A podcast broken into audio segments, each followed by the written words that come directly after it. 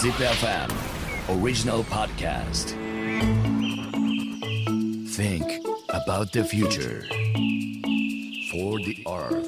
for the life. Let's think about the SDGs together with this program. Zip FM World is SDGs. 世界一ゆるい SDGs 番組おはこんばんちはでございます皆さんめぐるです、えーご登場いただきますのは一般社団法人 SDGs 普及促進機構の理事野田則次さんでございます。よろしくお願いします。どうもお願いします。Zip FM World is SDGs. 野田さん自体はこの普及促進機構を、うん。その立ち上げた、まあ、きっかけ、うん。まあ、さらにはその、ね、会社がちょっと何をやってるかっていう説明がここまでできてないので、うん。そこも含めて、うん。自分の会社の,、うん。こうまあ、その現場の相棒というゼリーがあるんだけどうん。もともとその何をやってる会社ででどういうふうにこの機構ができるにあたったかのか、うん。ぜひ伺いたい。うちはもう100年以上やってる機械工具の商社で,、で機械機械工具ってそれもよくわかんないと思うんだけど、まあ、簡単に言うとドリルみたいな、ね、その穴開け工具とか、まあ、そういう鉄を削る鉄鋼関係の工具を売ってる会社、でまああの基本的には B2B だからあの工場にそれで出入りしててそれこそ自動車とか高速機械とか航空機とか、まあ、いろんな電化製品のメーカーとかね、いろんな工場にも日本全国出入りしてるっていう会社、で、まあ、そこでその熱中症がね全国でやっぱり問題になってるっていうのがあるから、ゼリーを作ったんだけどでそのゼリーを作ったと同時に SDGs に参画できたっていうような感覚があって。でなんかねそれまで本当に SDGs やらなきゃいけないとか自分自身はね結構社会貢献とかボランティアとか嫌いじゃなくていろいろやってたのよ。もともと個人としてもね。だからなんとなくそういうのはその会社の社長になってさその自分が利益を得たいっていうだけじゃなくて、うん。やっぱり従業員が豊かにならないといけないっていうのは前提にあるし、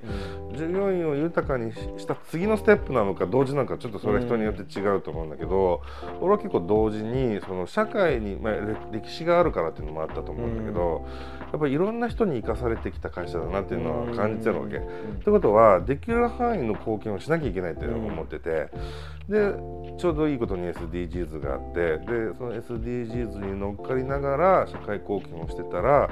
やっぱりなんか面白い会社になってきたなって思ったんだよね。だから例えばあのスポーツへの貢献とかで地域活性とかもできるわけで、でたまたま僕は愛知県フェンシング協会のブランディングデザイナーをやらせてもらってるから、ちょっとフェンシングと会社をうまくコミットさせたらどうなるんだろうと思ってやると例えばまあただのスポンサーだったらお金を払ってあのねあの知名度が増えたらあのまたうちの商品が売れるみたいなのがあると思うんだけど、もううちの商品なんか売れないわけよ。その、うん。名前が広まっても、ね、めぐるくんが「ああじゃああのマルチドリルを買おう」とかって思わないわけじゃん。ならないですね。うん。だけど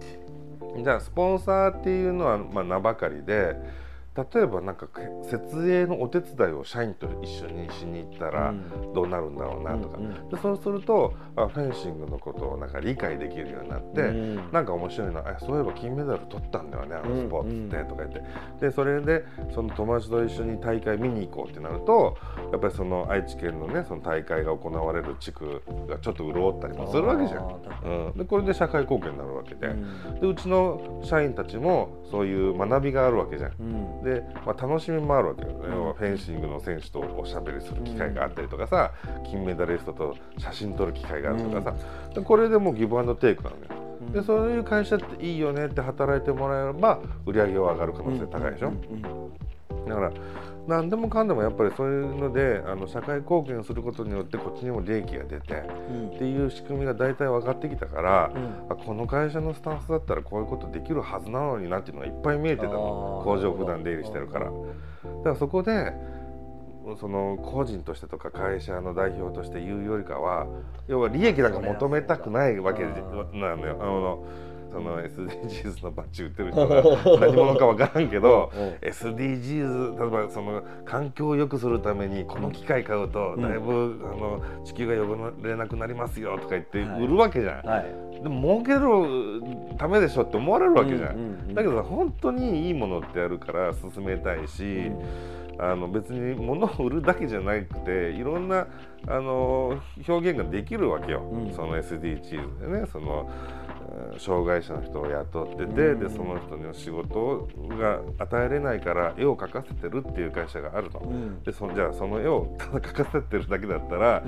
ちょっと弱いなって思うわけじゃん。うん。これを、まあ、俺だったらこういうところで飾る力があるからなんかちょっとこのギャラリーを紹介したいなとかでさ、でそういうのでミックスすればその会社のその障害者の方はここで絵を描くことによってまた世の中に絵を広めれて、うんでその絵を広めるのと同時にその会社の宣伝もできたみたいなのがあるわけじゃん。でそういうちょっと合理的なことが口出しできるのは個人とか企業単位じゃなくて社団法人なのかなっていう、うんそんな感じ。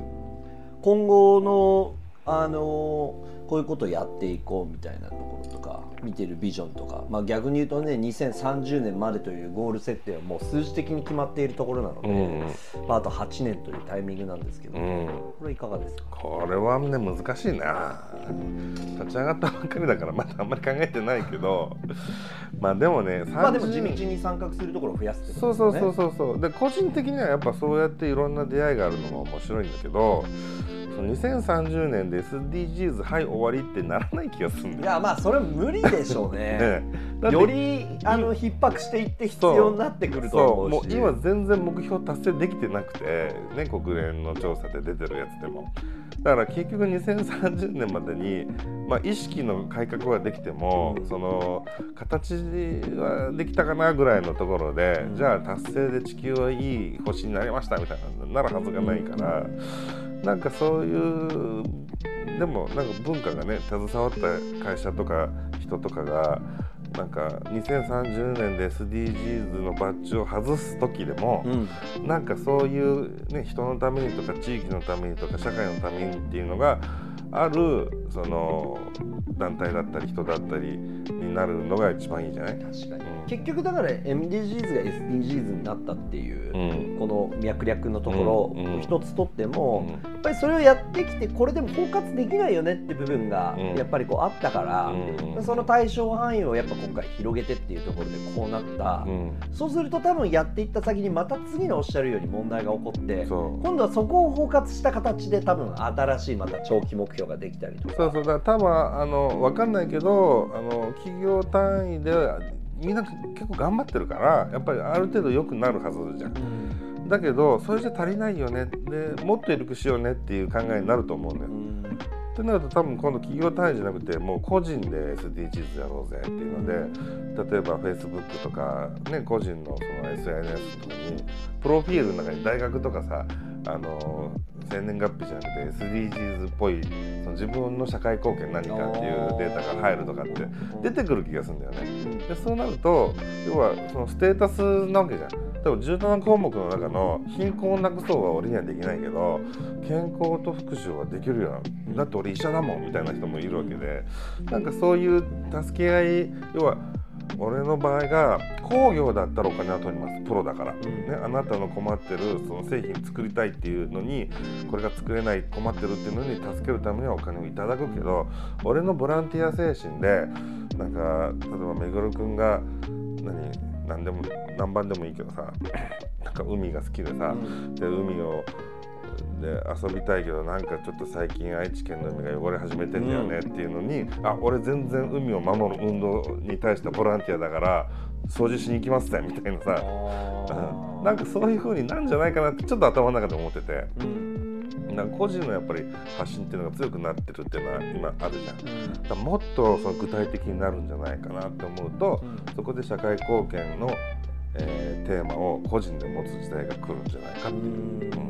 なんかさっきの取り組みが広がっていく例もそうですけどこれってより多くの人たちがああーそれがそうなんだっていうのは分かった段階でもっともっとプレイヤーが増えていくから、うん。そういう意味ではもっとこれが売買現場ではいくか分かりませんけれども右肩上がりで増えていけばいいですよね。そうそうそうそう。だから自分のね会社の特色分かるためにも SDGs 発信した方がいいし、でうちの会社はこういうことしてんだこだから意味あるやんってなる、うん。で個人もやっぱそうだと思う。誰かのためになってるって自分で把握したいじゃんうん。でそれをこうちゃんと今は言えない恥ずかしくて、うん。だけどなんかこうね特技とか趣味とかあってあのなんだっけ？あの履履歴書履歴書に書くじゃん。はい。でそれと同じっていうかそれよりも大事なことなんじゃないかなと思って社会貢献自分が何に貢献できるかっていう。あの通知表でいうところの点数じゃなくてあのなんか右下に何か書いてるあの右側の丸のところ。あれ SDGs なんですね。そうそうそうあの5教科9教科じゃないそうそうそう。あそこでどこに丸もらえるかみたいな。そこに価値が絶対出てくると思うで俺は。確かに。でそっちですね。いやもうおっしゃる通りだわ、うん。なんかもう幾年も前からあっち側が大事ですもんね。そうそこが人間力じゃん。あー確かに、ね結局いいやつか悪いやつかも左じゃなくて右のねそのそっちの数字じゃんだから常にやっぱりさっきの表彰状を上げると同じ理屈で、うん。採点化とか、うこういうやっぱ協力協会として持ってるところみたいなのがその人を褒めてあげる仕組みとかんそうそうそう。認められるような仕組みとかっていうのがこの生徒設計の中でもっともっと個人単位でもバッジ以外のじゃないけどっていうところは課題としてはまだまだあるのかもしれないそうだね、やりようがあるというか。うん。だからうちもさそんなさその認定するなっていうさ大げさなことができるような団体じゃないんだけど、誰かが認定しないと表に出てかないわけよ、うん。そうだからそうやってねまあもう団体だけど個人の気持ちでやってるようなもんだから、みんなで、うん。うん、個人発信はねこれから強くなっていくしやっぱり個人の発信が強くなれば企業が動くし企業が地域動くしうん。動かすしっていうねあると思うから。確かに。なんかでも SNS とか見てても特に20代の若い子とか地球問題とかあの例えばねオーストラリアですごい火事があった時とかあれだけの動物が死んでいる事実を知ってますかとか割とこうインスタグラマーとかね影響力のある人たちがその辺とかこうがっつり取り上げたりとかうん。割と増えてきましたよね。そう増えてる増えてる、うん、だからやっぱね恥ずかしくないことだって若い人は結構分かってると思う、うん。うん、それはねすごく思います、うん。10代はやっぱもうキャッチアップしてますね完全に、ね、うん。20代前半も割とその辺のエッジはもう持ってて、30代でこの40代50代ここのボリュームゾーンがうん。うんどんどんどんどんやっぱりもっとリテラシー上げていかなきゃいけないかなとそうだね。やっぱねし会社でややっぱそうだね年上がっていくほど本業と本業じゃないことの差がちょっとおかしくなってるっていうか、うん。例えば普通本業と本業じゃないことって言ったらめぐるくんの本業はまあ喋ること、ん。で本業じゃないことが、まあ、た例えばだけどじゃあ餃子屋さんやってるみたいなさ、ね、その餃子は副業になるわけじゃん、はいはい。でそこの差は分かるだから本業絶対大事にしてっていうのは分かるんだけど仕事の中でお客さんと売買するのが本業だけど掃除は本業じゃないって思う人がいるわけよ。うん。だけどさ会社掃除しないと仕事できんやんみたいなところがあるからそれ本業なんだよね本当は。で若い子はそれすごい理解してるけど上になればなるほどいやそれは仕事じゃないそれは忙しいからできんってなっちゃう。いやそこのボリューム層の教育アップデートが必要って考えると、うん。多分それねあの ZIPFM でやる意味がある。なぜなら、うん。ZIPFM のボリュームゾーンってそこなんで一番強いんですよ。そこの年齢層聞いてるんで。そういう意味では ZIP がやる意味があるかもしれないこれは。本、ええ、そう。でも本当年取れば取るほど SDGs 興味なくなってくるから、ああ、いい言葉だな。うん、お金だから、なるほどね、うん、でも世の中が向かってる方向はそっちじゃないですそっちじゃない、うん、SDGs を筆頭にした社会貢献ができない会社にはお金もう入んなくなってくる矢印の動き方が全然変わってきてるってことですよね。うんうんそれに、まあ、あの多くの人たちはどうなんだろう。修正をかけるのかそのままエンドしていくのか、うん。まあ、いろんなやり方があるんでしょうけど、まあでも大手という言われるような大きな媒体は絶対にそういう社会貢献をしてその下の人たちを従えていかないとダメだから、うん。もうそこでその方向性間違ったら、ね、もうまずまず評価されないよそうですね。世の中から。うん。うん。間違いない。うん。よく見てますからね周りは。いや見てるよそりゃ、うん。ジップもだから SDGs の番組やったらややっとですよそうなんだね。そうだからでもねうん。一応ずっとねそのラブアワープラネットとかね、うんうん。そういうなんか間間に何々をやりましょうとかって呼びかけみたいなのあってこれもだからいや SDGs なんですよ、うんうん。まあだからまあやってるんだけれども、まあ、でも SDGs という形でう銘打って番組までやるっていうのは今回ポッドキャストですけど、うん。まあ、それは初めてなので、うん。そうそこは逆に僕も責任感しっかり持って取り組みたいなと思ってるんですけど、うん。まあ、今回第1回というところで、はい。あの SDGs 職人に お越しをいただいてちょっといろいろお話をいただきましたけど。も、はい。あのーまた次回からはね、うん。あの具体的に会社としてどういうような取り組みをされているかっていうかあのことを、まあ、従業員の方だったり経営者の方だったり話聞く機会とか一つ一つの事例を設けてですねまたお話も伺っていきたいと思っておりますので。世界でやるのこれ、だから今回日本で、うん。もう12本は日本で撮って、うん。でもう次はもういきなり韓国行きます韓国で一体どんな SDGs の問題に取り組むそれ何？韓国の社長さんとかと喋るってこと？そうです。日本語で？だポケトークとか大変やねこれ。大変ですよ。音声だから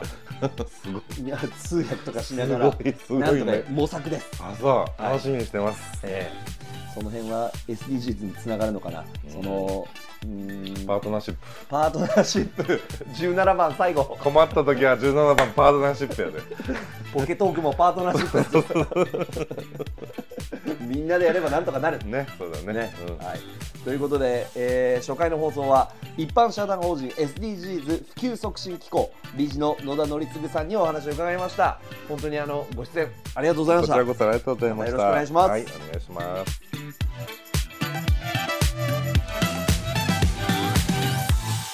Zip FM. World is SDGs.